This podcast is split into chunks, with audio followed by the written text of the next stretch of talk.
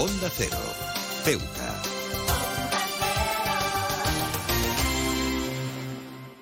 Más de uno. Onda Cero Ceuta. Carolina Martín.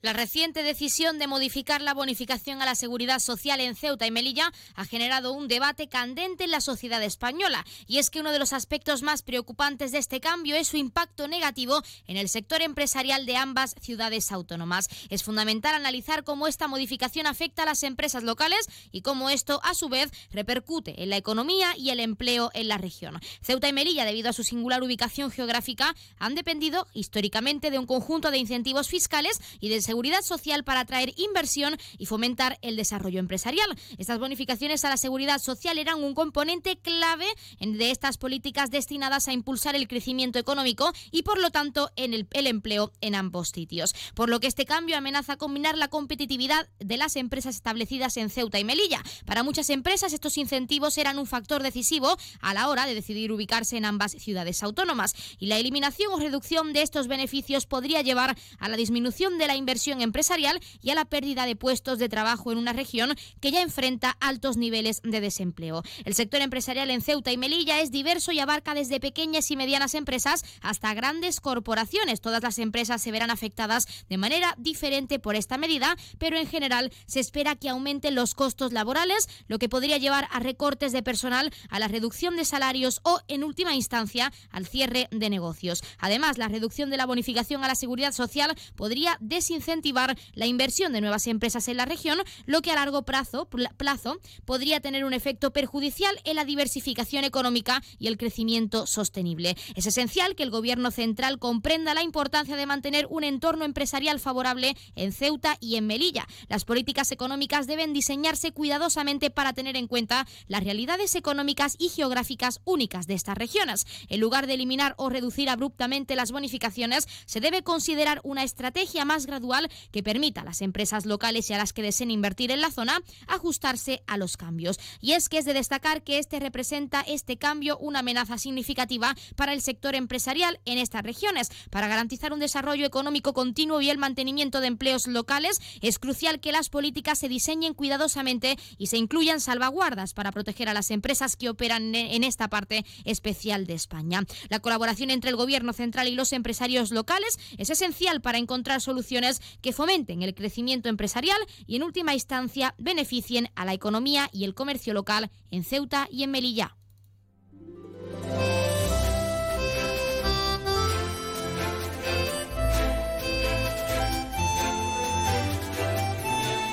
Buenas tardes. Arrancamos el programa de este martes 5 de septiembre y lo hacemos hablando del cambio en las bonificaciones a la seguridad social tanto en Ceuta, en esta ciudad, como en la ciudad hermana de Melilla y también las consecuencias que, que pueden traer pues para el sector empresarial. Arrancamos ya con una nueva edición de nuestro programa Más de Uno Ceuta. Vamos a desconectar como cada día por un rato con un programa que viene cargado de temas interesantes.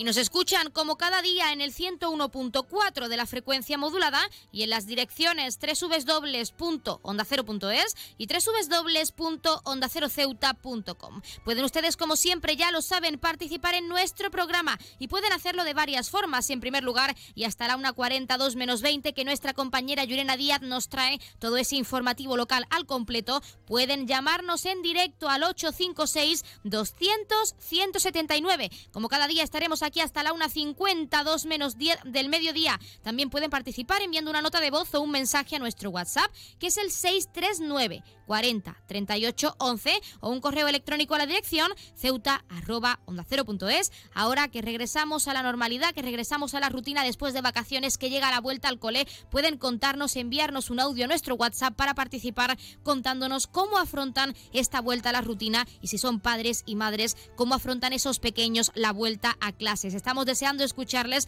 para también emitirlo en nuestro programa en directo hasta la 1.40, 2 menos 20 del mediodía. Y otra alternativa es contactarnos a través de nuestras redes sociales, porque estamos en Facebook y en Twitter en arroba Onda Cero Ceuta.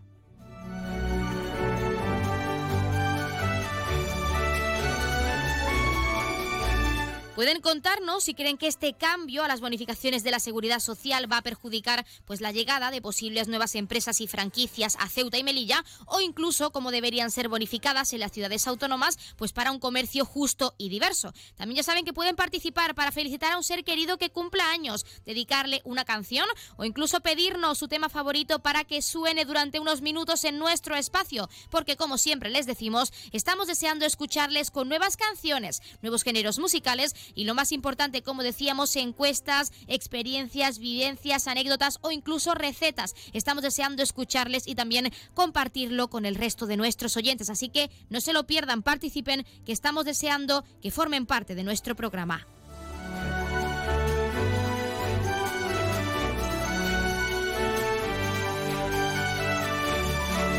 Pues tenemos muchas cosas que contarles cuando son las 12 y 26 minutos oficialmente de este mediodía y como siempre recordando que la empresa Elity, la empresa de transporte aéreo de nuestra ciudad, cuenta con una bonificación del 60% para aquellas personas no residentes en esta perla del Mediterráneo que es Ceuta, tanto desde Algeciras como desde Málaga. Así que aprovechen si tienen un tiempo libre, tienen vacaciones en septiembre o simplemente quieren conocer nuestra ciudad o visitar a un familiar que hace mucho que no ven, darle una sorpresa a su pareja, lo que deseen pueden formalizar ese descuento a través de la página web www.elity.es y con este recordatorio, como cada día, vamos a comenzar con nuestro programa.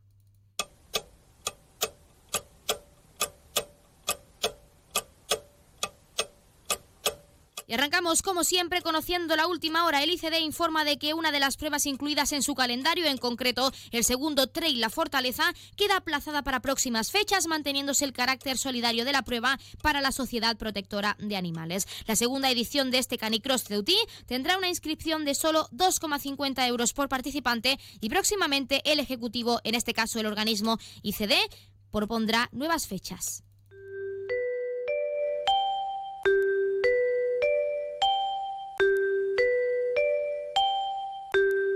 Ya tenemos la previsión meteorológica según apunta la Agencia Estatal de Meteorología. Para la jornada de hoy tendremos cielos parcialmente cubiertos, temperaturas máximas de 25 grados y mínimas de 20. Ahora mismo tenemos 25 grados y el viento sopla de poniente.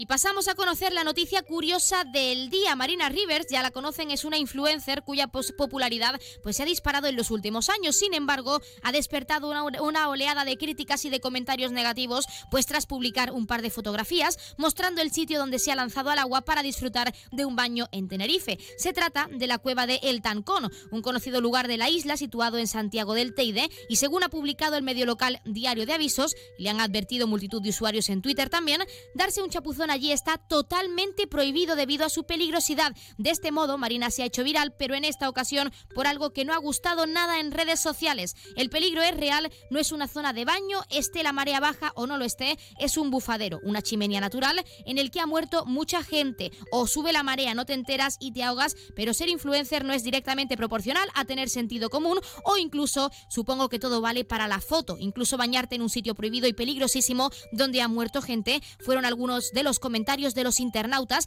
que han recalcado la importancia de que los influencers sean responsables con el contenido que publican diariamente.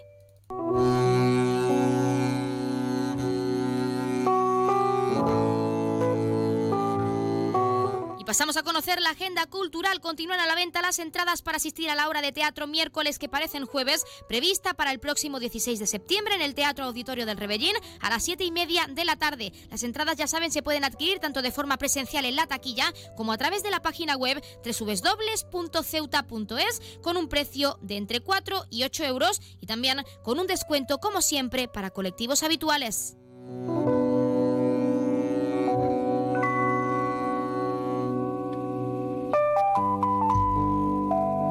También, como es costumbre, vamos a contarles qué ocurrió un día como hoy. En 1986, militantes palestinos de la organización Abu Nidal secuestran el vuelo 73 de Panam en Karachi. Las fuerzas especiales de Pakistán intervienen asaltando el avión, resultando 22 muertos y 150 heridos. En 1987 se lleva a cabo en Estados Unidos la primera separación de siameses craneopagos unidos por la parte posterior de la cabeza a cargo del neurocirujano Ben Carson. En 1991 se disuelve el Soviet Supremo de la URSS tras aprobar la primera Declaración de Derechos Humanos y Libertades en la Unión Soviética y dar paso a la Comunidad de Estados Independientes. Y en 2018 la Organización Mundial del Periodismo Turístico declara en las cataratas del Iguazú, en Argentina, el Día Mundial del Periodista Turístico.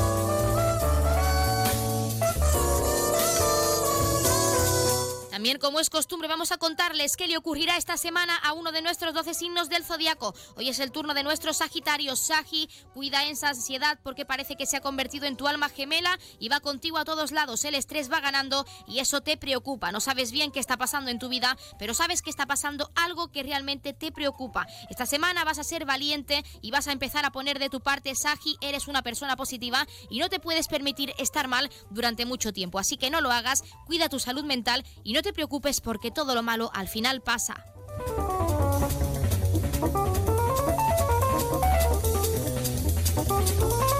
Por nuestra ciudad pasan diversas aves interesantes y es la Sociedad de Estudios Ornitológicos de Ceuta pues la encargada de observarlas y también de concienciar pues en su protección. Por ello, su presidente Joaquín López nos explicaba cuáles nos encontraremos de cara a este mes de septiembre, así que no perdamos tiempo y vamos a escuchar a Joaquín López, presidente de la Sociedad de Estudios Ornitológicos de Ceuta.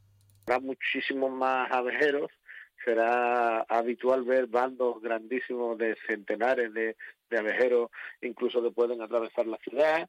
Eh, mm, también empezará a llegar por el mar los charranes bengalíes, que es una especie que mm, se, ve en Ceuta mucho más, se puede observar en Ceuta en mucha más cantidad ah, que, en el otro lado del estrecho y que de hecho, pues bueno, ya tenemos constancia de, de algunos de algunos observadores de la península que quieren venir a Ceuta a verlo pues y más adelante pues tendremos la para de la Cenicienta y, todas las aves marinas la, que llegarán eh, para la invernada. Pues ya lo han escuchado y cuando son las 12 y 32 minutos de este mediodía vamos a entrar de lleno en todos nuestros contenidos y entrevistas. Como cada día tenemos mucho que acercarles y tienen mucho que conocer, así que no se vayan, no se vayan, no cambien de emisora porque comenzamos aquí en nuestro programa en Más de Uno Ceuta. Más de Uno, Onda Cero Ceuta, Carolina Martín. ¿Estás buscando darle a tu hogar un toque moderno y elegante? No busques más. En Gavitec, tu nave de lámparas en Ceuta, tenemos todo lo que necesitas. Contamos con un equipo de expertos en decoración e instalaciones eléctricas de bajo consumo que te ayudarán a ahorrar en tu factura de la luz. En nuestra exposición encontrarás una amplia variedad de lámparas que se adaptan a todos los estilos y gustos. Además contamos con un amplio catálogo para que puedas encontrar la lámpara perfecta sin tener que salir de Ceuta. Pero eso no es todo. En Gavitec también disponemos de ventiladores silenciosos con control remoto, ideales para refrescar tu hogar en los días más calurosos. Y si te gusta la iluminación decorativa, contamos con tiras de LED y bombillas compatibles con dispositivos móviles Alexa y Google Home. Y si buscas opciones ecológicas, también tenemos luminarias con carga solar. Podrás iluminar tu hogar de manera sostenible y ahorrar energía al mismo tiempo. Además, en Gavitec también ofrecemos material eléctrico de calidad y confianza. Estamos en Muelle Poniente Nave 104. Te esperamos con los brazos abiertos. Gavitec ilumina tu vida.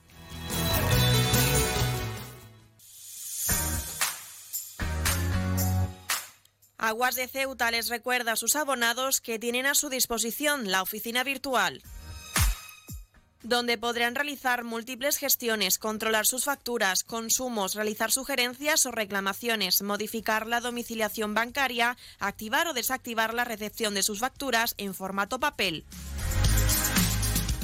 ACEMSA dispone además de una app en la cual podrán realizar avisos de averías, reclamaciones y disponer de acceso a diferentes links relacionados con nuestra empresa. Desde ACEMSA le recordamos nuestros teléfonos gratuitos 24 horas 910 21 56 y el 629 20 98 25 de mensajería WhatsApp y Telegram.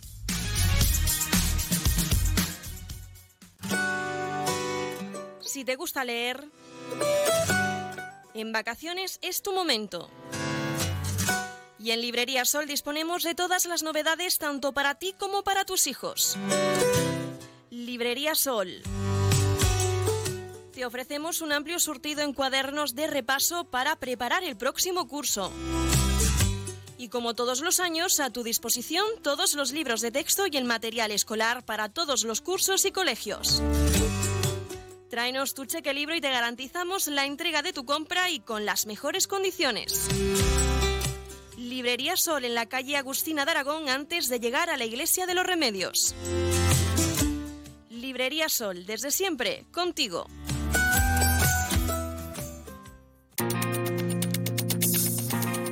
Clínica Septen, Centro de Reconocimiento de Conductores.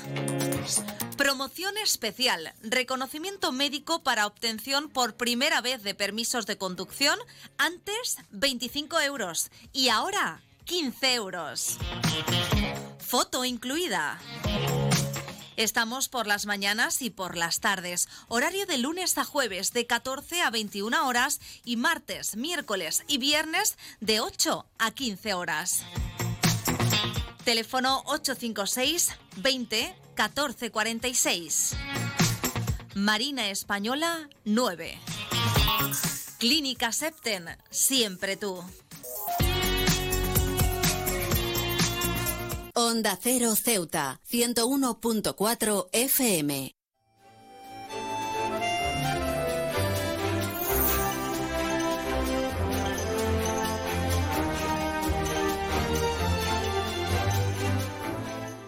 Con el regreso a las clases y al curso académico, los piojos vuelven a convertirse en un problema muy común. Y para conocer el estudio, el noveno estudio CINFA Salud, que habla de la percepción y hábitos de los padres y madres españoles ante la pediculosis, pues tenemos en nuestra sección de salud a Julio Maset, doctor de CINFA. Julio Maset, muy buenas tardes. Muy buenas tardes. ¿Qué tal? En primer lugar, ¿por qué se relaciona normalmente el regreso a clases con los piojos, sobre todo para los más pequeños? Bueno, contrariamente a lo que la gente piensa, los piojos ni saltan ni vuelan. Eh, lo que ocurre es que se transmiten por contacto cabeza con cabeza. Los niños y las niñas lógicamente juegan, el juego es cercano y, es más habitual sobre todo cuando se vuelve al colegio. Por lo tanto, esa cercanía, ese concentrar niños y niñas, pues hace que cuando uno coge piojos pues haya más probabilidades de que el resto también los contraigan siempre hay prejuicios o falsas creencias, si podemos llamarlas así, pues a la hora de tener en cuenta esta plaga que puede haber en, cualquier momento en clase de piojos y nos gustaría saber, como doctor de CINFA en este caso, cuáles son esas falsas creencias que normalmente la población tiene pues de cara a esa vuelta al cole. Pues yo creo que la más importante sobre todo es el relacionar eh, la creencia de que el piojo va a, las cabezas sucias, a la falta de higiene, y eso no es en absoluto cierto. Además, esto tiene un problema añadido y es que muchos padres y madres no informan al colegio de que, de que su hijo o su hija eh, tienen piojos, lo que permitiría al resto de, las familias pues, pues aplicar repelentes o revisar las cabezas por ese miedo a que se estigmatice a los niños. Y esto hay que conocer que es absolutamente falso. Los piojos van tanto a las cabezas limpias como a las cabezas sucias. No tiene nada que ver ni con estatus económico, ni social, ni con higiene. Por lo tanto, es lo primero que deberíamos desterrar. Y yo creo que lo siguiente es eso, pensar que los piojos saltan o vuelan. No, los piojos se transmiten por contacto cabello con cabello o a veces por compartir objetos. Por lo tanto, también decirles a nuestros hijos e hijas pues que no intercambien gorros, peines, diademas, pues tampoco está de más. También tenemos que hablar lo más importante de esas medidas de prevención de cara a esa vuelta al cole, cómo los padres y madres pues pueden prevenir esa posible plaga de piojos, sobre todo como estábamos comentando, pues cuando los más pequeños sin eh, de forma inconsciente, sin quererlo, pues comparten diademas, peines, algún gorro, alguna gorra que se han comprado durante el verano con los compañeros, ¿qué medidas de prevención pueden llevar a cabo? Bueno, yo creo que lo primero, bueno, pues intentar que no compartan sería lo ideal, pero claro, son niños y niñas y a veces es muy difícil, ¿no? Yo creo que lo más importante es sobre todo informar al colegio. Si, si nos informan desde el colegio que hay algún caso de piojos que no tiene nada que ver con la higiene, como ya hemos dicho, eh, por lo tanto lo que permite es que el resto de familias de, los niños y niñas de esa clase pues puedan revisar a sus hijos con la lendrera, que se, peine con un que se puede adquirir en la oficina de farmacia y que nos va a permitir pues ver si hay piojos. Si no hay, podemos aplicar un repelente, que no es lo mismo que el pediculicida. Cuando aparece el piojo hay que aplicar el pediculicida, pero si todavía no lo tenemos, pues se puede aplicar un repelente y evitar que nuestros hijos e hijas lo contraigan. Y si por el contrario ya ha aparecido, pues entonces hay que aplicar el pediculicida de acuerdo a las instrucciones. Por lo tanto, la mejor medida de prevención siempre va a ser eh, a informar, avisar y cuando se diga, pues revisar a nuestros hijos e hijas y utilizar el repelente si todavía no los tienen. También tenemos que ponernos en el caso hipotético de que por casualidad pues nuestro pequeño pequeña ha cogido piojo y para también que eh, nuestros oyentes no tengan esa alarma, es decir, que no corra el, no cunda el pánico, por así decirlo, eh, ¿qué hay que hacer? ¿Qué pasos debemos seguir si nuestro hijo o hija ha cogido piojos en el cole?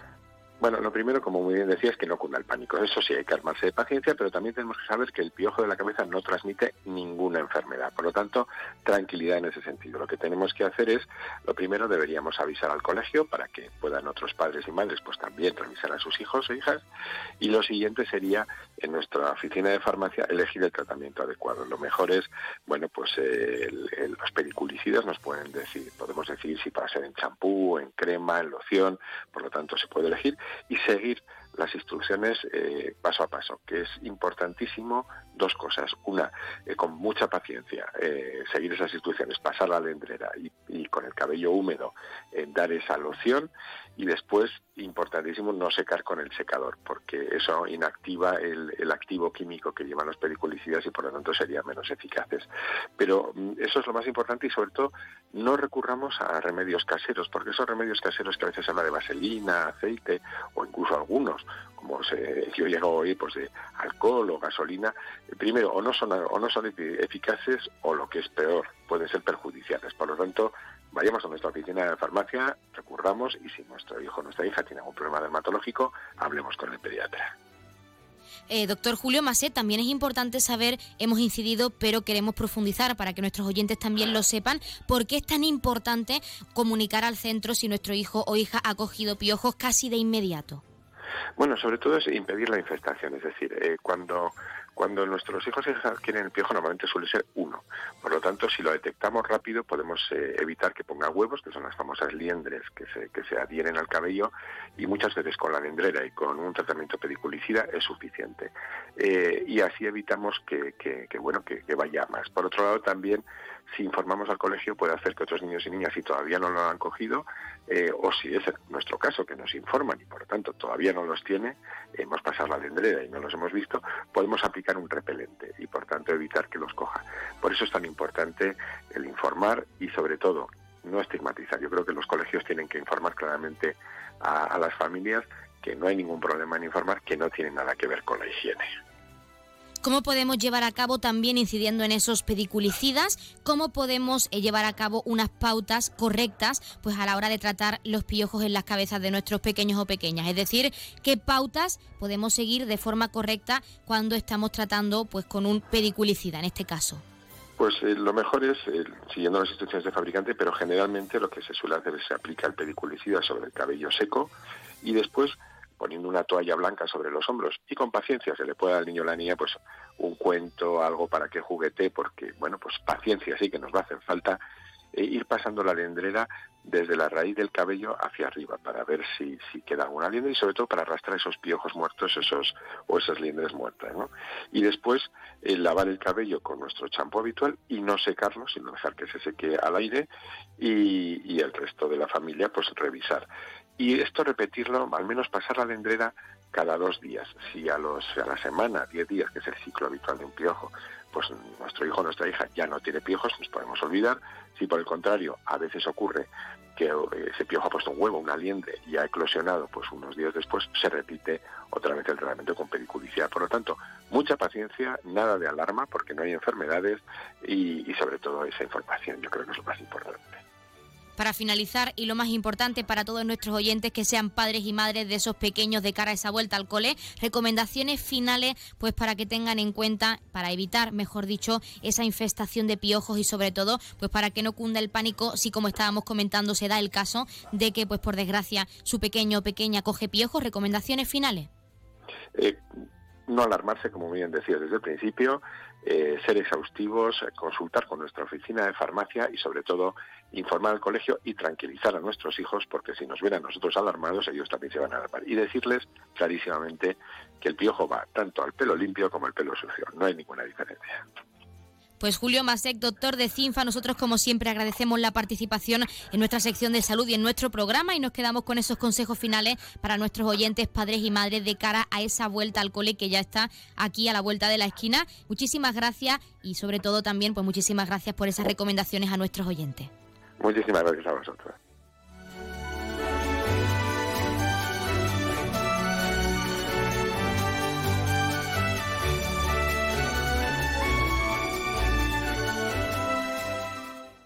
Más de uno. Onda Cero Ceuta. Carolina Martín. ¿Necesitas ahorrar en tu consumo eléctrico? ¿Quieres generar tu propia energía? ¿Cómo hacerlo? Contacta con nosotros. Ceuta Luz Solar te ofrece la solución.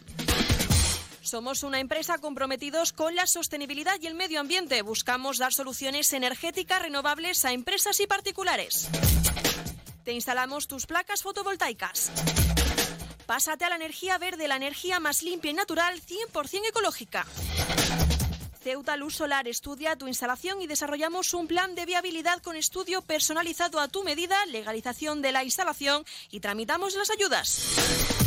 No lo pienses más, contacta con Ceuta Luz Solar y un técnico te visitará sin gasto alguno. Y si lo deseas, puedes visitarnos en nuestras instalaciones en Avenida Muelle Cañonero Dato número 24 junto a Endesa. Teléfonos 956 9706 44 y 660 570 387. Un árbol, un sol, mi mamá, Ahora los impuestos son cosa de niños. Servicios Tributarios de Ceuta se lo pone muy fácil. A partir de ahora podrá pagar sus impuestos a través de la página web tributosceuta.org. Solo necesitará una tarjeta de crédito y la carta de pago que recibió por correo y con un solo clic se ahorrará tiempo, colas y desplazamientos. Recuerde tributosceuta.org. Servicios Tributarios de Ceuta, Ciudad de Ceuta. Nuevo horario de caja de 8 de la mañana a 2 de la tarde. La tienda de Mois ahora es Almacenes Mois.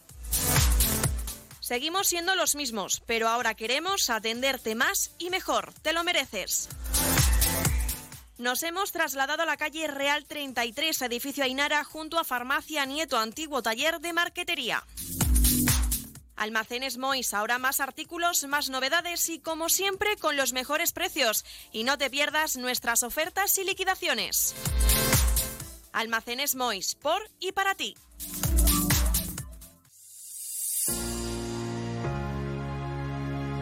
Las bolsas de basuras. Pequeñas y grandes. Depositarlas dentro del contenedor. Ciudad Autónoma de Ceuta. El puerto de Ceuta avanza con la ayuda de los fondos europeos. Gracias a una inversión de más de 23 millones de euros cofinanciados al 80% por el FEDER, la Autoridad Portuaria de Ceuta está acometiendo obras de mejora en sus instalaciones. Proyecto cofinanciado por la Unión Europea. Fondo Europeo de Desarrollo Regional. Una manera de hacer Europa.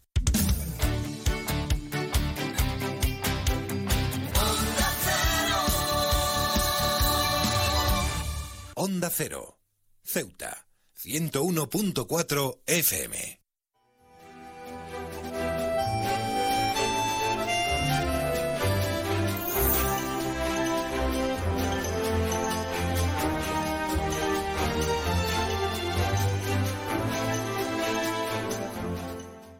Ha entrado en vigor el cambio en las bonificaciones a la seguridad social para Ceuta y Melilla y queremos conocer qué supone para el sector empresarial en este caso y por ello nos hemos trasladado a la Confederación de Empresarios de Ceuta y tenemos con nosotros a su presidenta que es Arancha Campos. Arancha Campos, muy buenas. Hola, buenas tardes, ¿qué tal? En primer lugar, y lo más importante es, sabemos que es un cambio radical para nuestra ciudad autónoma, pero ¿qué supone para el sector empresarial este cambio en esas bonificaciones a la seguridad social? Pues en principio es otro varapalo a- al sector empresarial porque bueno, mm, cuando el empresario se instala eh, en, una ciudad o instala un, nuevo eh, centro de trabajo, pues lo hace pensando en unos ingresos y en unos gastos que va a tener. Hemos visto cómo los ingresos de las empresas de la ciudad han disminuido por todo el problema que hemos tenido con eh, la, disminución de, turistas eh, que venían sobre todo de, la parte de Marruecos y, mm, y, bueno y de la situación de crisis en general que estamos viviendo en estos días. Eh, eso eh, viene pues a ser un problema y una diferencia en los ingresos previstos y en los ingresos que actualmente están obteniendo las empresas de Ceuta. Y por otro lado, ahora viene el segundo eh, varapalo en los gastos. Nosotros teníamos una bonificación que estaba, mm, que estaba eh, normativamente hablando bien fijada, porque estaba en una norma de carácter nacional y que bueno que había un acuerdo entre todos los partidos para aplicar esa, esa bonificación y que venía en la Ley General de la Seguridad Social. Y ahora de repente nos encontramos con que también eso se ha modificado. Y, bueno, pues pensamos que no solo se ha atacado a la empresa por los ingresos, sino que también se ataca, se ataca a la empresa, se va a atacar a la empresa por los gastos. Sabemos, de hecho, que hay empresas, franquicias que tienen pensado instalarse en la ciudad autónoma, en Ceuta, y claro, teniendo en cuenta esta modificación en las bonificaciones a la seguridad social, ¿qué consecuencias puede traer para esas franquicias, esas empresas que quieran trasladarse e implantarse en nuestra ciudad? Pues bueno, a mí eh, me puede mm, preocupar las franquicias que se vayan a instalar en la ciudad, que sí, porque es importante el el que la ciudad se renueve y que todas esas empresas que, han, que se han ido de Ceuta, bueno, pues que, vengan otras, lo cual me parece una idea estupenda. Y, bueno, y estamos totalmente a favor de que el sector eh, tanto hostelero como comercial de la ciudad se renueve. El, problema es que no solo es las empresas que van a venir, sino es sobre todo las empresas que estamos aquí. Las empresas que están aquí eh, se les ha cambiado las reglas del juego.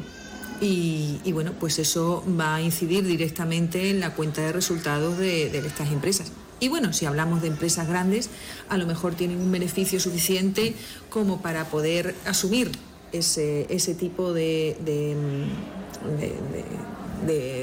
modificación normativa. Pero desde luego lo que son los autónomos que tienen empleados, eh, los autónomos que necesitan eh, trabajadores para su empresa, pues esos mm, no van a tener remedio. Eh, usted tenga en cuenta, por ejemplo, que, mm, cuando, que cuando aplicamos la nueva bonificación, eh, están excluidos los contratos con familiares hasta segundo grado. Imagínese usted un, autónomo que tiene contratado a un familiar, que a lo mejor no es de primer grado, que es de segundo grado, que bueno, que le ayuda, que es una persona de confianza.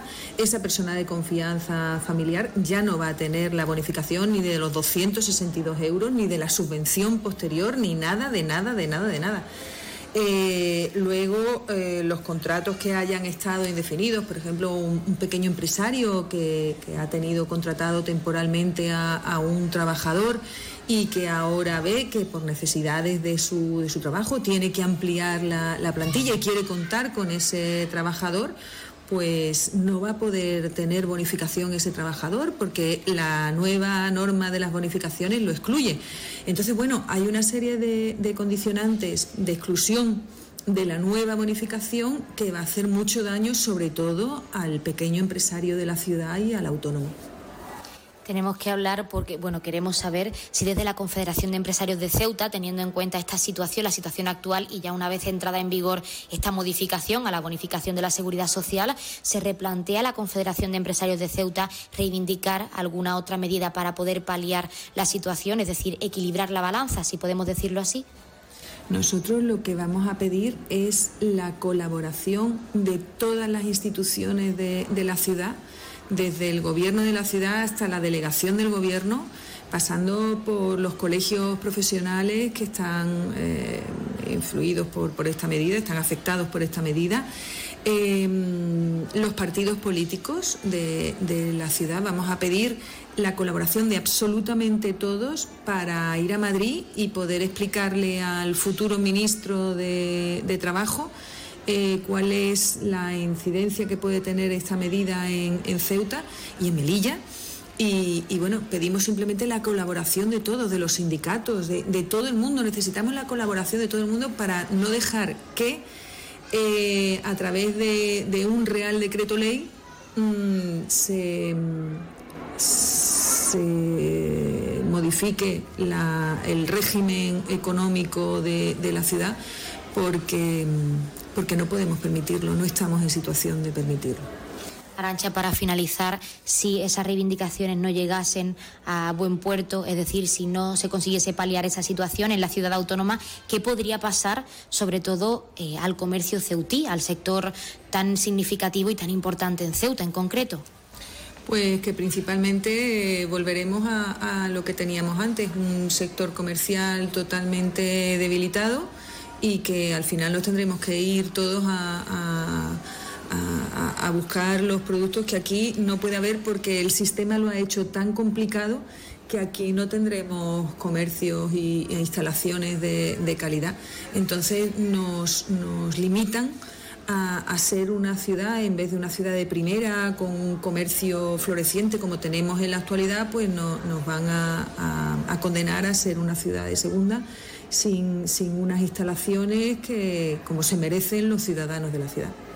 Pues Arancha Campos, presidenta de la Confederación de Empresarios de Ceuta, nos quedamos y estaremos muy pendientes de esas reivindicaciones y de esa colaboración pues por parte de todas las administraciones y como siempre, pues en este caso muchísimas gracias por atendernos in situ aquí en la Confederación de Empresarios de Ceuta para hablarnos de cómo afecta a ese sector empresarial en nuestra ciudad pues esta nueva modificación de las bonificaciones a la seguridad social. Muchísimas gracias. Muchísimas gracias a vosotros.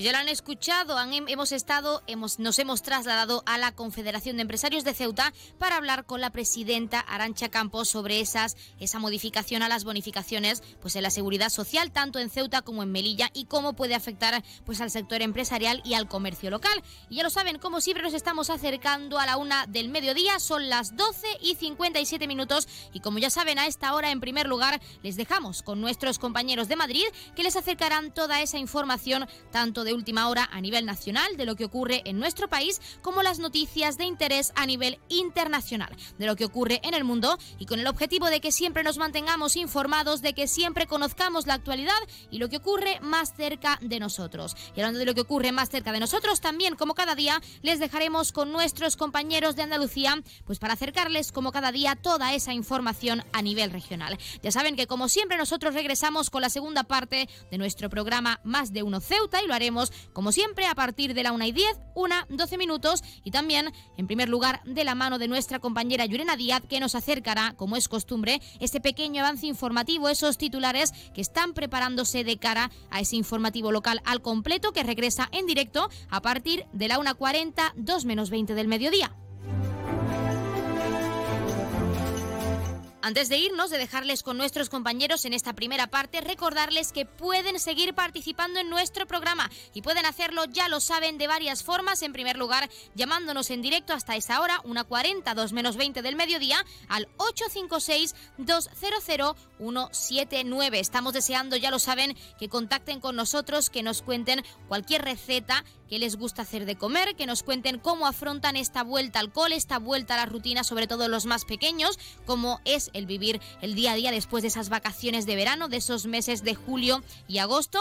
Pueden contarnos lo que deseen, pueden felicitar a un ser querido que cumpla años, dedicarle una canción a su pareja, darle una sorpresa, incluso dedicarle unas palabras y posteriormente pues pedirnos que emitamos aquí en nuestro programa en directo su canción favorita, una canción especial, cualquier tema musical. Estamos deseando escucharles con nuevas canciones, géneros musicales, experiencias. Estamos de verdad deseando que confíen en nosotros como siempre y tal como siempre nos escuchan, pues que nos pidan cualquier tema musical o que nos cuenten lo que deseen. Nosotros, como siempre, abiertos a escucharles y también a partir de la 1.40, 2 menos 20, no en directo, pero pueden seguir llamándonos, en este caso enviando una nota de voz o un mensaje a nuestro WhatsApp, que es el 639 40 38 11, o si lo prefieren, nuestro correo electrónico, cuya dirección es ceuta Y otra alternativa es seguirnos y contactarnos a través de nuestras redes sociales, porque estamos en Facebook y en Twitter en arroba onda ceuta, donde además actualizaremos tanto a nivel informativo como con este podcast por si no han podido contar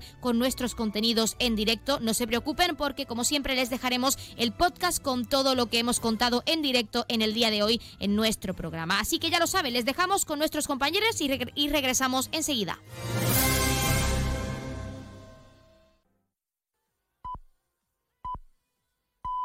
Es la una de la tarde, mediodía en Canarias.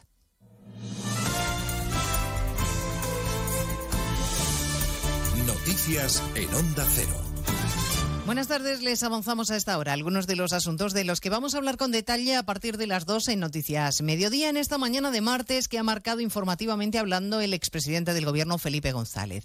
Larga entrevista con Alsina en más de uno que ha aprovechado para confesarse huérfano en el partido. Ha pedido a Sánchez que diga claramente que en la Constitución no caben la amnistía o la autodeterminación y ha admitido que está preocupado ante la erosión que están sufriendo los cimientos de la convivencia eh, democrática porque cree que el camino emprendido es peligroso. De verdad, estamos jugando con fuego.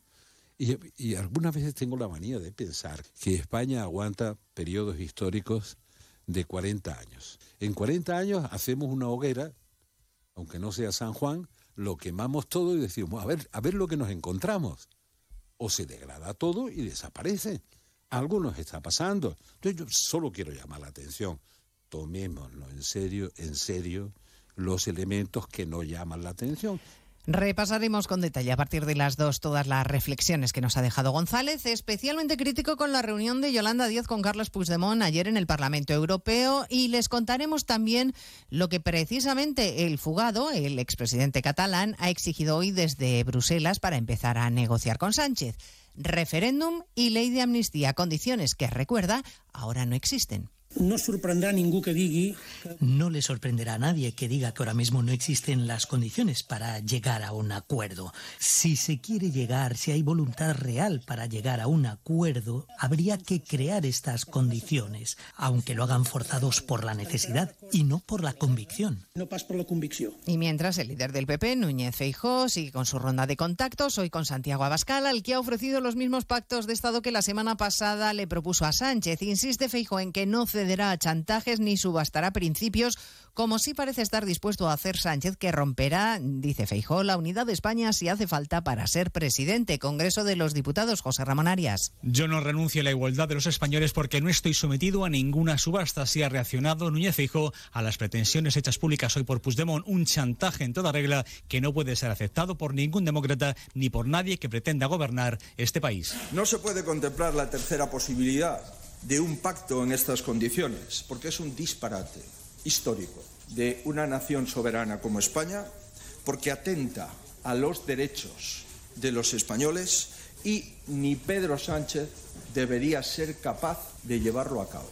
Tanto Feijóo como Abascal han coincidido en que el momento histórico es tan grave que vive nuestro país que debe hacer aparcar las diferencias entre partidos para enfrentar las amenazas que se ciernen sobre la unidad de España. A la espera estamos de las valoraciones políticas de la ministra portavoz tras el Consejo de Ministros. Acaba de empezar la rueda de prensa posterior al encuentro en la Moncloa. Lo ha hecho con una declaración de apoyo y solidaridad con las familias de las víctimas de la Dana y también con los damnificados por ese temporal. Hoy es día de hacer balance y recuento de daños. Se ha reanudado la línea, la línea del AVE entre Madrid y Andalucía después de los cortes de ayer. La Guardia Civil mantiene la búsqueda de las tres personas que continúan desaparecidas tras las riadas, dos de ellas en la Comunidad de Madrid. Por tierra tenemos unidades de diferentes patrullas de seguridad ciudadana, tenemos equipos de SEPRONA, tenemos guías con perros de búsqueda de persona y con perros que detectan restos cadavéricos. Eh, ya en el agua tenemos en lo que es el cauce del río a los especialistas GEAS, a los buceadores de Guardia Civil. Ayer ya batieron la zona, pero hoy el agua ha bajado muchísimo, entonces hemos partido eh, un poco desde el punto cero, ¿vale? Desde donde cayó el coche en el caso de Aldea del Fresno. Y luego tenemos al servicio aéreo que está prestando apoyo desde el aire. El nombre propio del día es en todo caso el de María Teresa Campos, a la que despiden desde hace una hora en el tanatorio de Tres Cantos en Madrid sus amigos y familiares. La popular presentadora, uno de los rostros televisivos más influyentes y conocidos, ha fallecido esta mañana a los 82 años de edad tras una insuficiencia respiratoria aguda y después de varios meses en los que su salud ha ido debilitándose. Su nieta, Alejandra Rubio, ha querido agradecer a los medios de comunicación los gestos de cariño para con su abuela. Para mí es un orgullo la abuela que he tenido, sinceramente. Ya no solo como abuela, sino como profesional es una grande y gracias a todos de verdad por las palabras que estáis teniendo con ella, porque ella le hubiera encantado esto y tener ese reconocimiento eh, después de tantos años de trabajo. La Academia de Televisión ha elogiado a María Teresa Campos por su gran profesionalidad y su trayectoria irrepetible. Mañana será enterrada en Málaga. De todo ello hablaremos en 55 minutos cuando resumamos la actualidad de este martes 5 de septiembre. Elena Gijón, a las 2, Noticias Mediodía.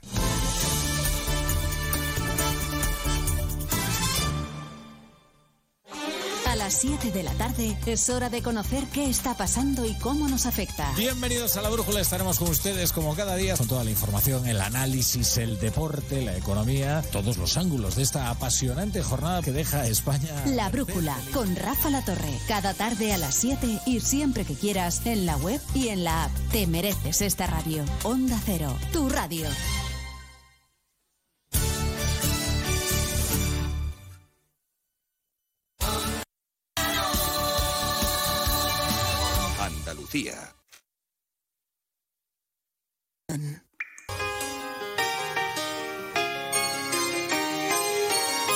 Seco. Es muy simple asegurarse con el Betia. Simple, claro, el Betia. Únete a la revolución solar con Social Energy. Aprovecha la energía del sol, limpia y gratuita, y ahorra ya hasta un 90% de tu factura eléctrica. Disfruta de tu instalación llave en mano con primeras marcas y no pagues hasta noviembre. Pide tu cita al 955 44 11 11 o socialenergy.es y aprovecha las subvenciones disponibles. La revolución solar es Social Energy. Onda Cero Andalucía. Sobre todo. En Onda Cero, Noticias de Andalucía.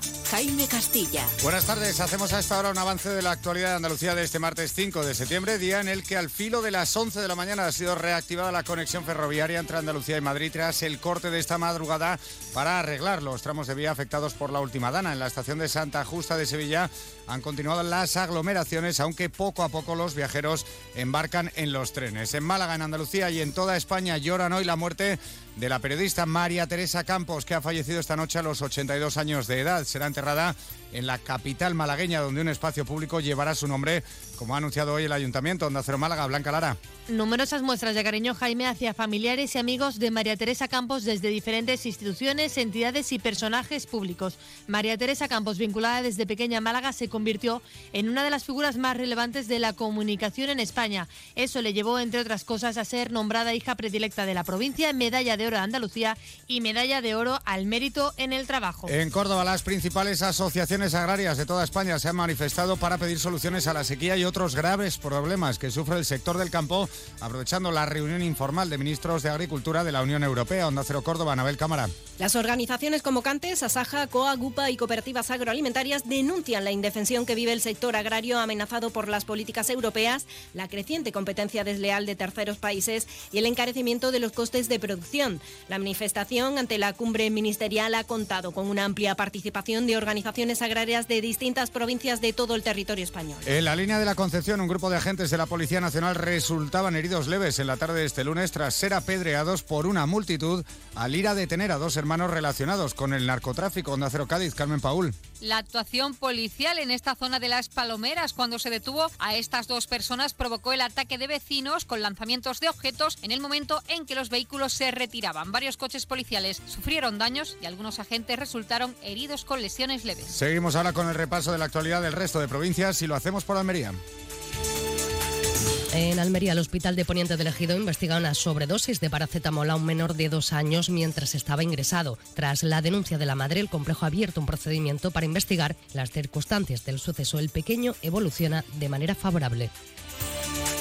En Ceuta, la Dirección Provincial de Educación y Formación Profesional ha presentado los detalles para el inicio del curso escolar 2023-2024, que este año contará con una plantilla de más de 1.600 docentes y por el momento más de 14.700 alumnos escolarizados. En Granada, el Ayuntamiento ha ofrecido al Gobierno su máxima colaboración para garantizar la seguridad y facilitar la convivencia el próximo 6 de octubre, cuando se celebrará en la ciudad la tercera cumbre de la Comunidad Política Europea. Tanto el presidente en funciones, Pedro Sánchez, como el presidente del Consejo Europeo, Charles Michel, han llamado ya al resto de líderes europeos a unirse a esta cumbre en Granada.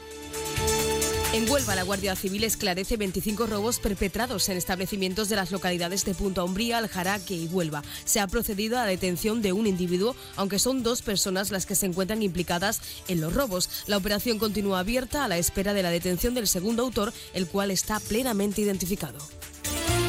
En Jaén se recuerda a la mujer asesinada por su marido en Villanova del Arzobispo, donde una manifestación de repulsa contra la violencia machista recorre las principales calles de esta localidad. Y en Sevilla, el Servicio Andaluz de Salud investiga el contagio de cuatro personas por casos leves de legionela en el barrio de Montequinto, del municipio de Dos Hermanas. En principio no guardan relación entre sí, por lo que no es considerado como un brote.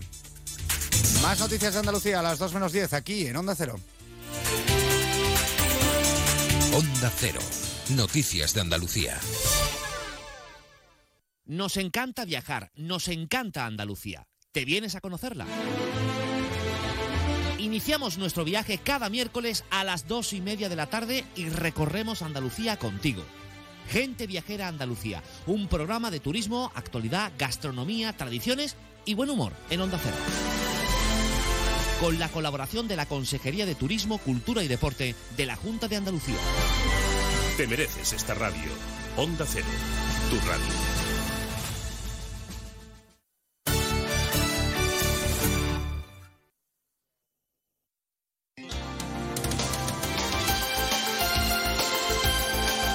Onda Cero, Ceuta.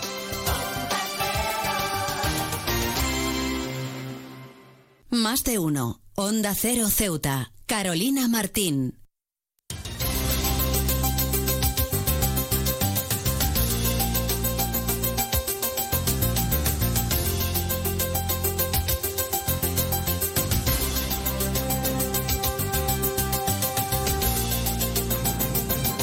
Pues nosotros, como siempre, retomamos la segunda parte de nuestro programa Más de Uno Ceuta y como cada día, pues lo hacemos con ese avance informativo de la mano de nuestra compañera Yurena Díaz, que como cada día se encuentra con nosotros en nuestro estudio para acercarnos esos titulares informativos de cara al informativo local que regresa a partir de la 1.40, 2 menos 20 del mediodía, así que no perdamos tiempo, tenemos que darle paso, pero antes recordarles que pueden seguir participando en nuestro programa y pueden hacerlo, ya lo saben, hasta la 1.40, 2 menos 20 en directo al 856-200-179. Ahora sí, vamos a darle paso a nuestra compañera Yurena Díaz, que está con nosotros en nuestro estudio. Yurena Díaz, muy buenas tardes. ¿Qué tienes que contarnos en el día de hoy? Muy buenas tardes, pues les adelantamos la última hora y es que ACEMSA está trabajando en la reparación de una avería que se ha producido en el tramo principal de la red que suministra gran parte del campo exterior de la ciudad, concretamente en la barriada de Jadú. El portavoz del Gobierno, Alejandro Ramírez, ha trasladado que la empresa pública se ha visto obligado a interrumpir el abastecimiento en esta zona y serán ahora los técnicos los que deben evaluar el estado de la avería. Y es que, según Ramírez, se estima un tiempo de reparación de unas seis horas aproximadamente. También ha destacado que, según la información proporcionada desde ACEMSA, el gobierno, eh, al gobierno eh, se trata de una avería puntual que se ha producido en una de las tuberías de la zona que traslada gran flujo de agua. A pesar de que se trata de unos conductos calificados de antiguos, según Ramírez, para su renovación integral se necesitaría la realización de unos trabajos de gran envergadura. Por otro lado, en esta jornada, eh, la Dirección Provincial del Ministerio de Educación y Formación Profesional ha trasladado también las novedades del nuevo curso escolar 2023-2024 2024, que comenzarán, recuerde, este día 7 de septiembre. La responsable provincial, Yolanda Rodríguez, ha señalado que este curso comienza con un cupo eh, de más de 1.600 docentes repartidos de diferentes formas en los niveles de educación. También contarles que aunque el proceso de escolarización permanece abierto, según Rodríguez, las cifras no son las definitivas, pero ya son más de 14.700 alumnos entre infantil, primaria, secundaria y bachiller. Eso sí, un 10% menos que hace 10 años. Hasta aquí este avance informativo, pero recuerden que las noticias regresan como siempre a partir de las 2 menos 20 del mediodía. Pues muchísimas gracias, como siempre, a nuestra compañera Yurena Díaz, que nos deja este pequeño avance informativo de cara a las noticias de Ceuta que regresan al completo, como ya saben, a las 2 menos 20 del mediodía. Y ahora sí, nosotros continuamos aquí en nuestro programa Más de Uno Ceuta. Como siempre, vamos a continuar con todos los contenidos y entrevistas que tenemos que acercarles con todo el cariño con el que siempre lo hacemos y con el que siempre nos, nos acogen. Así que no se vayan.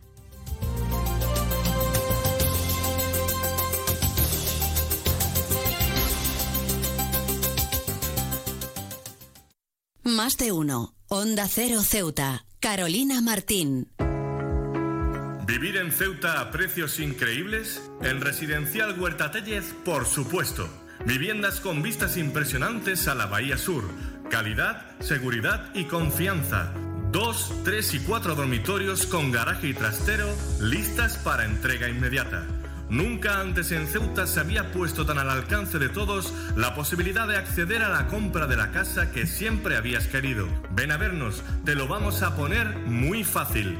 Residencial Huerta Taller. Información y ventas en los teléfonos 635-763-122 y 657-137-203. Cruza el estrecho disfrutando de la experiencia de viajar en helicóptero de la forma más rápida, cómoda y segura. Con Elity, una compañía española creada y pensada para ti. Ahora a un precio increíble. Los pasajeros no residentes que deseen volar a Ceuta tendrán la ventaja de contar con una importantísima bonificación del 60% sobre el precio total del billete de ida y vuelta, aplicable a todos los vuelos regulares de la compañía con salida desde Algeciras y Málaga. Para más información visita nuestra web elity.com es, app o redes sociales. Elity, ahorra tiempo, gana vida. ¿Sabes qué hace más ilusión que un mini nuevo? Con su olor a nuevo, su brillo de nuevo y su mira mi mini nuevo. Un concesionario nuevo lleno de minis nuevos. Ven a Mini Borras Motor, en Avenida España. Tu nuevo concesionario Mini en Ceuta. Con su olor a nuevo, su brillo nuevo. El puerto de Ceuta avanza con la ayuda de los fondos europeos. Gracias a una inversión de más de 23 millones de euros cofinanciados al 80% por el FEDER, la Autoridad Portuaria de Ceuta está acometiendo obras de mejora en sus instalaciones. Proyecto cofinanciado por la Unión Europea. Fondo Europeo de Desarrollo Regional. Una manera de hacer Europa. Más de uno Ceuta. Onda Cero.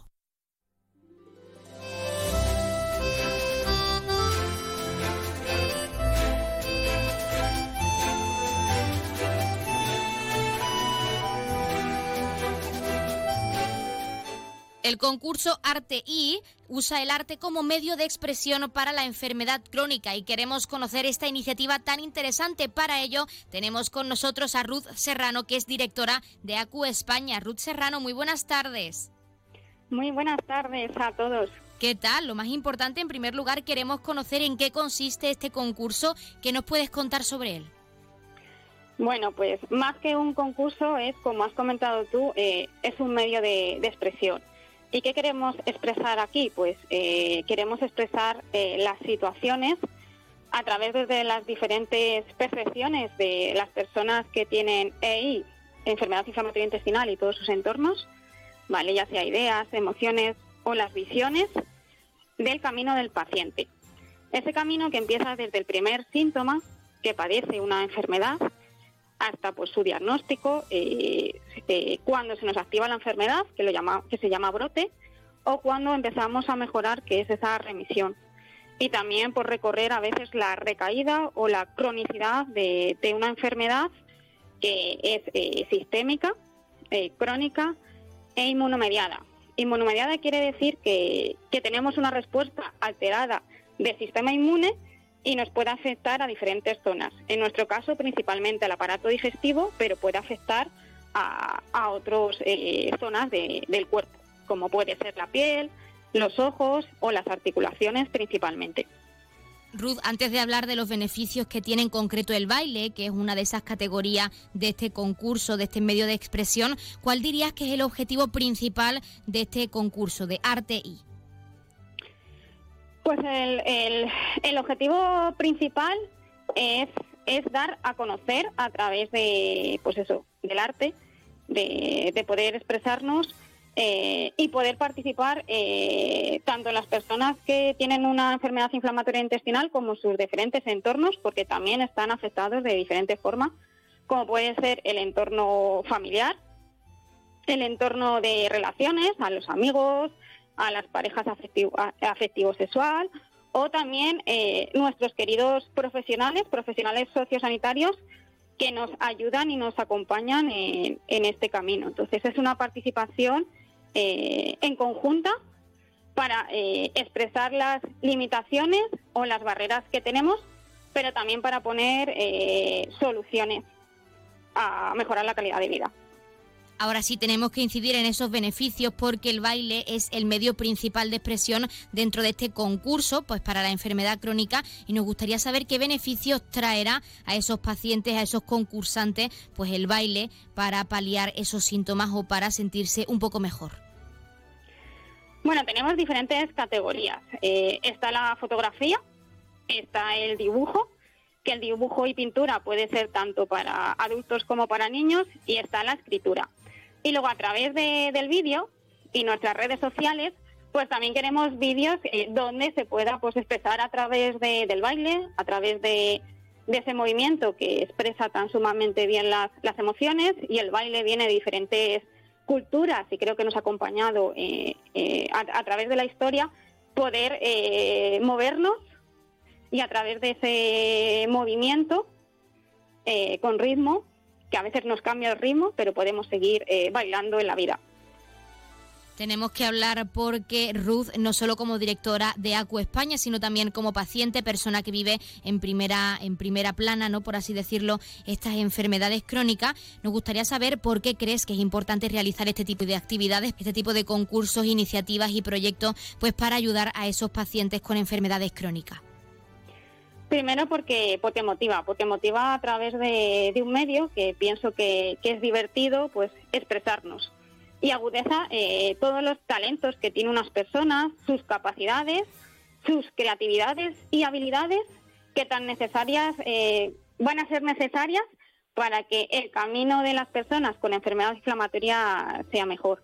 Es una enfermedad que, como tú muy bien has dicho, eh, yo la tengo diagnosticada desde niña, es una enfermedad que afecta en todas las edades y en todas las etapas de la vida. Y para tener eh, un mayor disfrute de, valorar una vida con la mayor salud que tengamos, pues tenemos que ser también, pues eso, eh, muy responsables y corresponsables con nuestra salud, tener una buena comunicación con nuestros profesionales sociosanitarios y pienso que el medio del arte es otro tipo de, de comunicación y que esas escenas que cada uno vivimos, también los eh, profesionales sociosanitarios eh, puedan expresar las escenas que desde su visión eh, viven. O el familiar también a veces necesita ese respiro familiar para seguir cuidando de la mejor forma a las personas con ahí. Además es que es un proyecto que desde el inicio se ha creado en conjunto, ¿vale? En conjunto desde, desde ACU, desde la Asociación de Personas con Enfermedad Inflamatoria Intestinal, pero también desde las eh, sociedades científicas GTQ y GTI, ¿vale? que son las sociedades científicas de, profesionales sanitarios eh, de enfermedad inflamatoria intestinal. Entonces es una iniciativa eh, innovadora creada para mejorar la calidad de vida de las personas. Ruth, para finalizar y lo más importante, sobre todo para aquellas personas interesadas en participar en cualquiera de esas categorías, ¿cómo pueden inscribirse y hasta cuándo pueden hacerlo? Bueno, pues como todo es muy fácil, ¿vale? Es meterse en la página artei.org hasta el 10 de septiembre, utilizar toda la creatividad que nos produce el verano y nada, lucir de la mejor forma y expresarlo en esta plataforma que hemos creado para dar esta visibilidad del camino de las personas con enfermedad inflamatoria intestinal. Esa biografía de cada persona para darles luz en un camino más humano entre todos, en conjunto. Y el día 24 eh, de octubre serán entregados los premios en, como no puede ser en otro sitio, en el Círculo de Bellas Artes de Madrid. Pues Ruth Serrano, directora de ACU España, nos quedamos con ese mensaje final, con la importancia de este concurso y también con el arte como medio de expresión en la enfermedad crónica. También animamos a todos nuestros oyentes que quieran participar en cualquiera de esas categorías, que lo hagan, que tienen hasta el 10 de septiembre para presentarse y también agradecer la participación en nuestro programa para hablarnos de esa importancia, de esos beneficios y de esta iniciativa tan interesante. Muchísimas gracias y muchísima suerte. Muchísimas gracias a vosotros por crear estos espacios que también son un medio de, arte. Un abrazo a todos.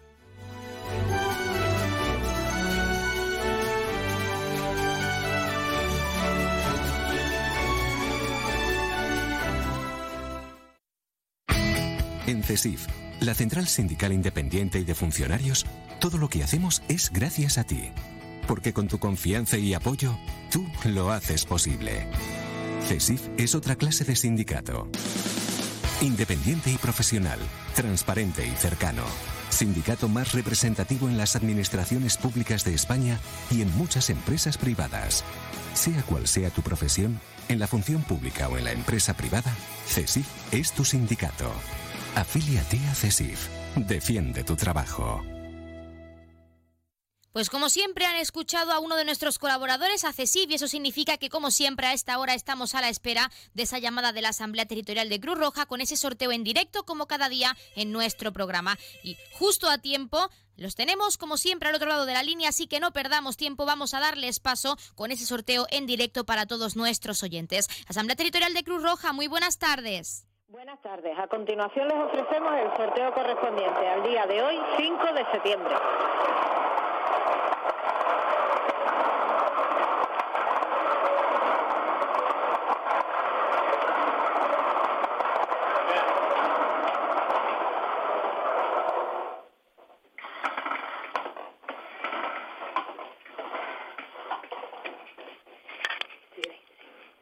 Siete, seis, seis. El número agraciado ha sido el 766. Enhorabuena a los ganadores y hasta mañana. Pues hasta mañana la Asamblea Territorial de Cruz Roja. Y como siempre muchísimas gracias por participar con ese sorteo en directo para todos nuestros oyentes. Y enhorabuena a todos los premiados y premiadas que como cada día esperamos hayan recibido esa gran noticia con nosotros en directo y que no hayan sido pocos los que lo hayan hecho. Así que como siempre antes de comenzar con esos números de interés y farmacias de guardia vamos a recordarles el número agraciado de hoy que ha sido el 766 766 popularmente conocido como Las Monjas 766 Las Monjas. Y ahora sí, en primer lugar, acercarles esos números de interés. Ya saben que el 112 es para emergencias, el 016 para la lucha contra el maltrato, el 900 018 018 para el acoso escolar y el 024 el teléfono de atención a conductas suicidas. Y si quieren contratar un servicio de taxi, ya saben que en esta hermosa ciudad en Ceuta contamos con dos empresas. La primera es Autotaxi con el 856 925 225 y también tenemos Radio Taxi con el 956 51 5406 955 956 51 54 07 y el 956 51 54 08. También, como es costumbre, acercarles esas farmacias de guardia disponibles para hoy martes 5 de septiembre. Horario diurno tendremos disponible la farmacia Nieto en la calle Real número 39 y la farmacia Ares en la avenida España número 3. Y en horario nocturno, como siempre, tendremos disponible esa farmacia de confianza, la farmacia Puya, que ya saben está situada en la calle Teniente Coronel Gautier número 10 en la barriada de San José. Pues les hemos acercado esos números de interés, esas farmacias de guardia y como siempre les dejamos en este caso con algo de música y continuamos en esta recta final de nuestro programa Más de Uno Ceuta, así que no se vayan porque aún nos queda mucho por contarles.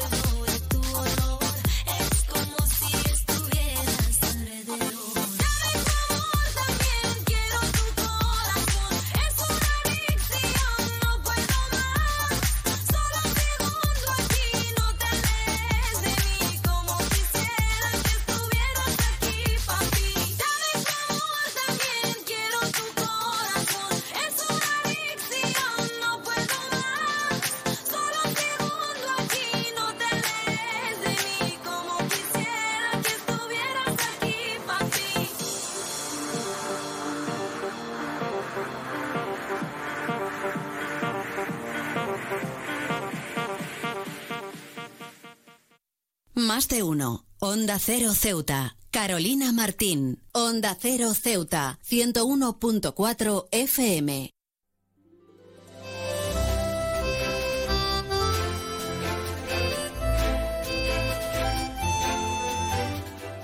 Con las altas temperaturas es imprescindible hidratarse y mantenerse fresco y una de las opciones más recomendadas es el yogur, por muy difícil o por muy extraño que parezca. Y queremos conocer esas propiedades y para ello tenemos con nosotros a Yolanda Domingo, portavoz de la Asociación Española de Fabricantes del Yogur y Postres Lácteos Frescos, conocida como AEFI. Yolanda, muy buenas tardes.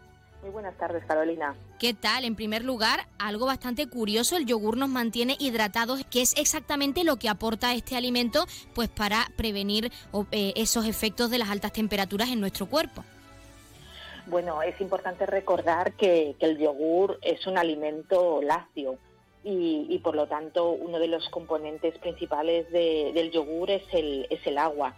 En concreto, según la Federación Española de, Nutrición, un 85% del yogur está compuesto de agua. Por lo tanto, eh, se convierte en un alimento esencial e imprescindible para, para refrescarse y para mantenerse hidratado, sobre todo.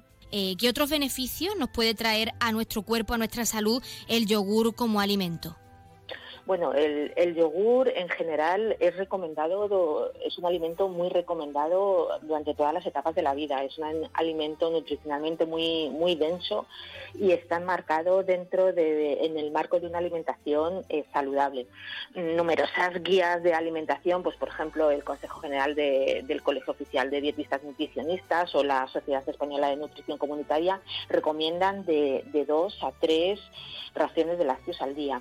Y esto es porque es un alimento nutricionalmente muy denso que, bueno, que cubre más del 15% de las tomas diarias recomendadas de calcio de fósforo y así como el 10% de las aportaciones de algunas vitaminas muy esenciales para nosotros, para nuestro cuerpo, como la B12 y la, y la B2.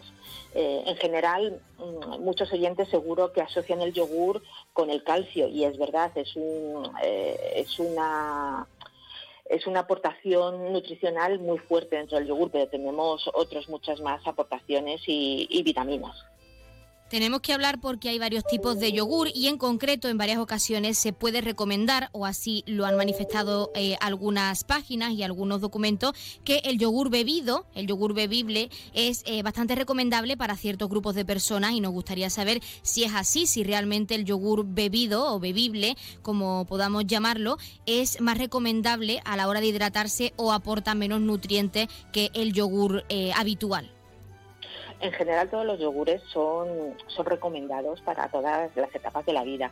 Sí que es verdad que hay determinados colectivos que, por ejemplo, los enfermos crónicos, los niños o las, o las personas mayores que tienen dificultades para, para tragar, que, el alimento, que el yogur bebible se convierte en, una opción muy esencial porque tiene las mismas aportaciones que el yogur tradicional, el, yogur que, nosotros vemos en nuestros, en nuestros envases y, y, por lo tanto es muchísimo más sencillo de, que estos enfermos crónicos puedan recibir estas aportaciones nutricionales del yogur de manera sencilla y cómoda sobre todo, porque el, yogur, todos los yogures son fácilmente transportables, pero el yogur eh, bebible mm, te lo puedes meter fácilmente en una mochila y llevar a la playa o llevar de excursión o llevar en las meriendas de, los niños y, dárselos en el, en el parque, por ejemplo. Eh, esas son las grandes aportaciones que, tiene el, el, yogur y en concreto el yogur bebible. Yolanda, un alimento recomendable en todas las épocas estivales, pero en concreto en verano. Quizá una pregunta más personal como portavoz de esta asociación de AEFI. ¿Por qué se sugiere que se consuma aún más este tipo de alimento, el yogur, eh, durante el verano, además de para evitar que suframos algún golpe de calor e hidratarnos durante esas altas temperaturas? Bueno, nosotros como asociación recomendamos el consumo regular del yogur de dos a tres eh, ingestas diarias Sí que es verdad que, en verano nos relajamos, todos en general nos relajamos más, eh, hay vacaciones, salimos más y se nos olvida eh, muchas veces que, tenemos que tomar alimentos lácteos y, en concreto eh, el yogur. De ahí nuestra insistencia eh, para que no se nos olvide que, es necesario tener estas aportaciones de este alimento nutricionalmente tan, denso y con tantas aportaciones para nuestro organismo, para incorporarlo en nuestra dieta diaria. sabemos que, las rutinas en verano cambian, pero, pero tenemos que hacer un esfuerzo para continuar incorporando el yogur a nuestra dieta diaria recomendaciones finales para nuestros oyentes, unos consejos finales, pues para que tengan en cuenta la importancia de este alimento y de tomarlo durante su vida cotidiana, durante su día a día y en todas las temporadas estivales. Bueno, el yogur es un alimento bastante versátil. Eh, quiero decir que, sobre todo para los niños, eh, se puede combinar perfectamente con cereales o con frutas y así además introducir al, niño en, una alimentación saludable como, pueden ser eh, las frutas que sabemos que muchos niños son no les cuesta mucho más eh, ingerir las frutas. Por lo tanto, eh, el yogur es un alimento ideal para tomar en el desayuno, en la merienda y, también al finalizar del día y, en las meriendas escolares. O sea, se nos olvida que, el yogur es muy fácilmente transportable, se puede llevar al parque perfectamente tras las, eh, tras los cursos, las actividades extraescolares y, el niño además eh, lo agradece mucho porque además es un alimento fácilmente eh, ingerible para, para los niños. Pues Yolanda Domingo, portavoz de AEFI, nos quedamos con esos consejos, recomendaciones para que nuestros oyentes tengan en cuenta la importancia de este alimento y también muchísimas gracias por atendernos en nuestro programa para hablarnos de la importancia de hidratarnos y de cómo podemos hacerlo a través de la alimentación, en concreto a través del yogur, que es algo bastante interesante. Muchísimas gracias, Yolanda. Muchísimas gracias a vosotros.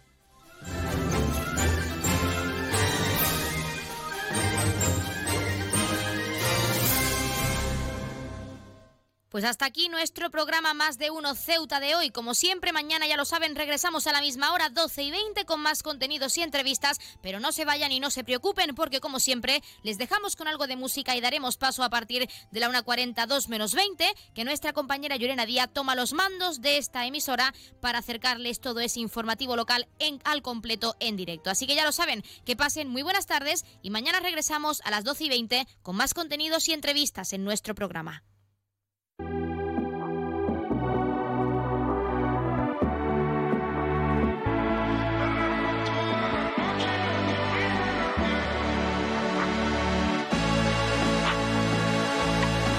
Club con el combo, rápido, la y lejos. Se pintaba los labios y la copa como espejo. Se acercó poco a poco y yo queriendo que me baile. Luego me dijo, vamos que te enseño buenos aires. Y nos fuimos en una, empezamos a la una.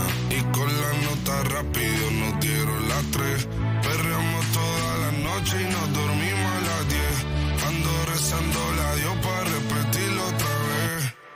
nos fuimos en una, empezamos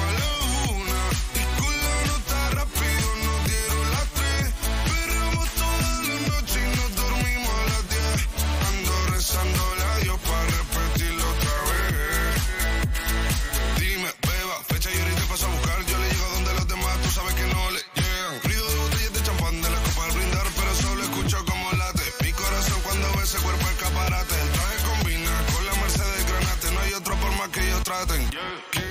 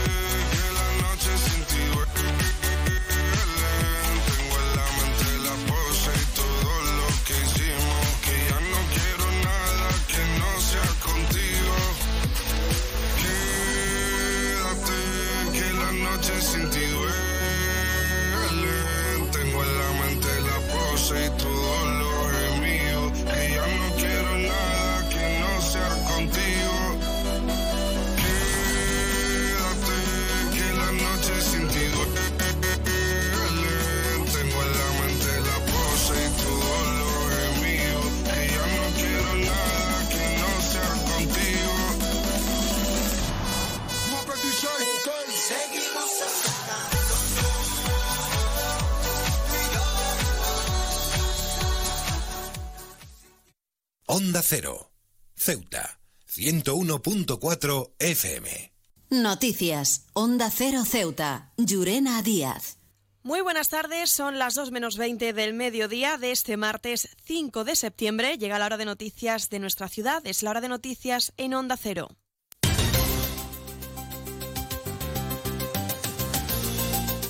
Y comenzamos como siempre el informativo recordando la previsión meteorológica. Según apunta la Agencia Estatal de Meteorología, para la jornada de hoy tendremos cielos parcialmente cubiertos, temperaturas máximas que alcanzarán los 26 grados y mínimas de 20. Ahora mismo tenemos 24 grados y el viento en la ciudad sopla de levante.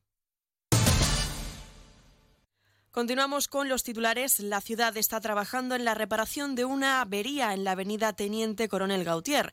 ACEMS ha interrumpido el abastecimiento del agua de esta zona por seis horas. Y la Dirección Provincial del Ministerio de Educación y Formación Profesional ha trasladado las novedades del nuevo curso escolar 2023-2024 que comenzará este próximo día 7 de septiembre. Servicios informativos en Onda Cero Ceuta.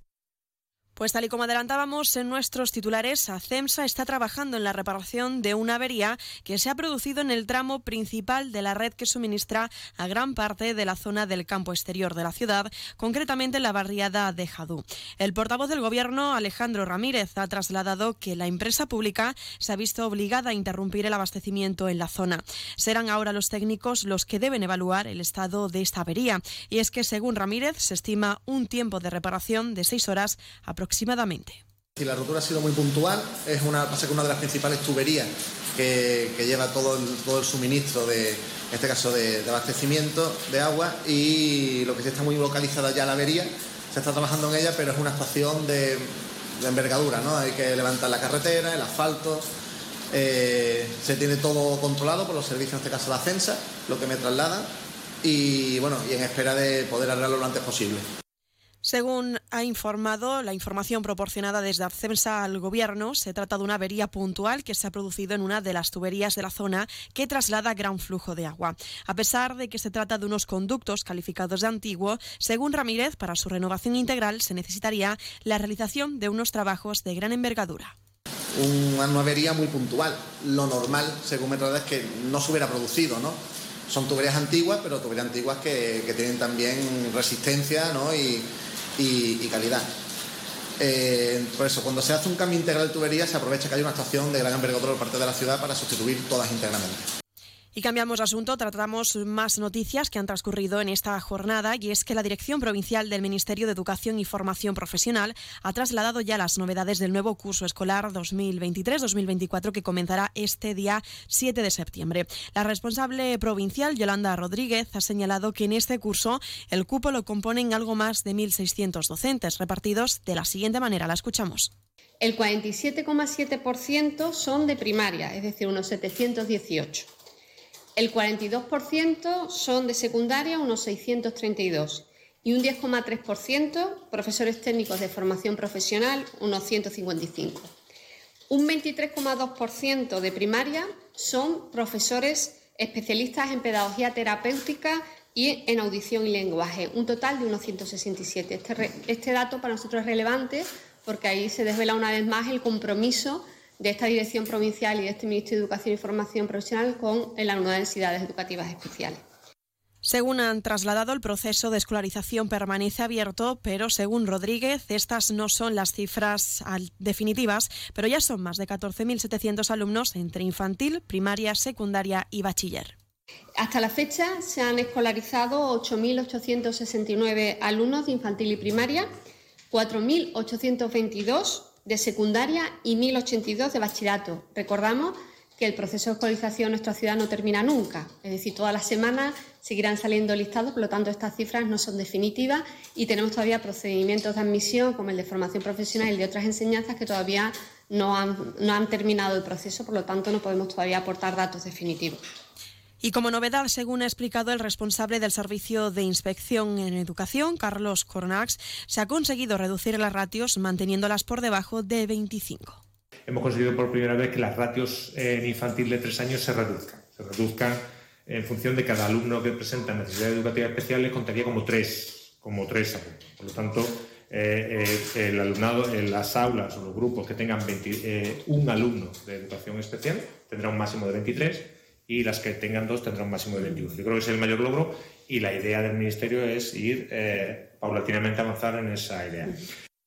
Y también contarles que Ceuta ya llevará como propuesta al próximo pleno de la Asamblea declarar persona non grata al presidente de la Real Federación de Fútbol de España, Luis Rubiales, por la presunta agresión sexual a una de las jugadoras de la selección. Según la diputada y secretaria de Igualdad de la formación localista, Julia Ferrera, la Asamblea también debe hacer público su rechazo. Como forma de visibilizar la repulsa social hacia este tipo de comportamientos y es que es fundamental que entre todos y todas combatamos la violencia que seguimos sufriendo las mujeres por el hecho de ser mujeres. Igual que es urgente que eliminemos cualquier resquicio a la justificación de conductas machistas en las prácticas deportivas. En esto último, consideramos que el caso del que hablamos y del que llevamos hablando ya varias semanas puede constituir un punto de inflexión. Onda Cero Ceuta, 101.4 FM. Más noticias en Onda Cero. La Unión Europea ha calificado el sistema sanitario de las ciudades autónomas de Ceuta y Melilla como la peor ante la preocupación de los principales afectados, los ceutíes y los melillenses, en todo al nivel nacional con respecto al Estado español. Se cumple ya seis meses desde el inicio de la huelga médica, con casi 11.000 consultas y 350 intervenciones quirúrgicas suspendidas. Por cierto, el Instituto Nacional de Gestión Sanitaria busca nuevos efectivos para reforzar los servicios médicos en Ceuta, concretamente la incorporación de dos nuevos profesionales para el servicio de urgencias del Hospital Universitario de Ceuta. Será a partir del mes de octubre cuando se incorporen estos médicos al clínico. Y un apunte más, agentes de la Policía Nacional han tenido que acudir de madrugada a la barriada al Príncipe Alfonso tras recibir varias llamadas de los vecinos alertando de que se habían producido detonaciones. La Policía Nacional ha establecido así un dispositivo ante la previsión de que pudiera producirse algún incidente en la zona de mayor gravedad.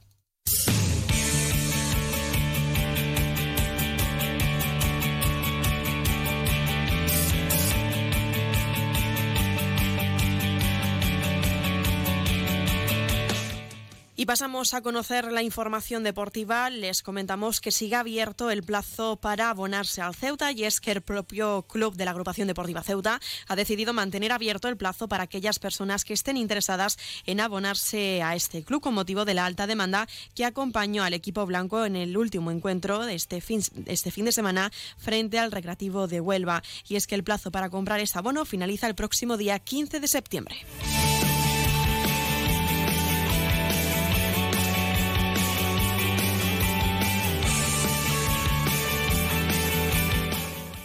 Y recordarles también que la Federación de Gimnasia Rítmica de Ceuta también mantiene abierto el plazo de inscripción para todas aquellas personas a partir de tres años que quieran apuntarse y aprender este deporte. Para poder matricularse, los interesados tienen que escribir un email a la dirección fgceuta.hotmail.com.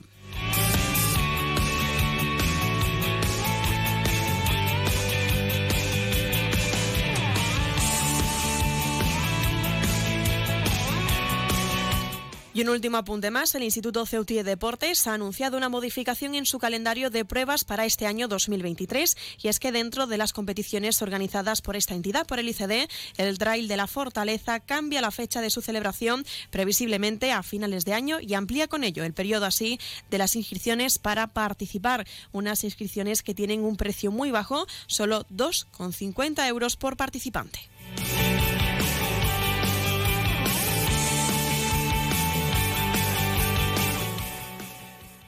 Noticias. Onda Cero Ceuta. Llurena Díaz.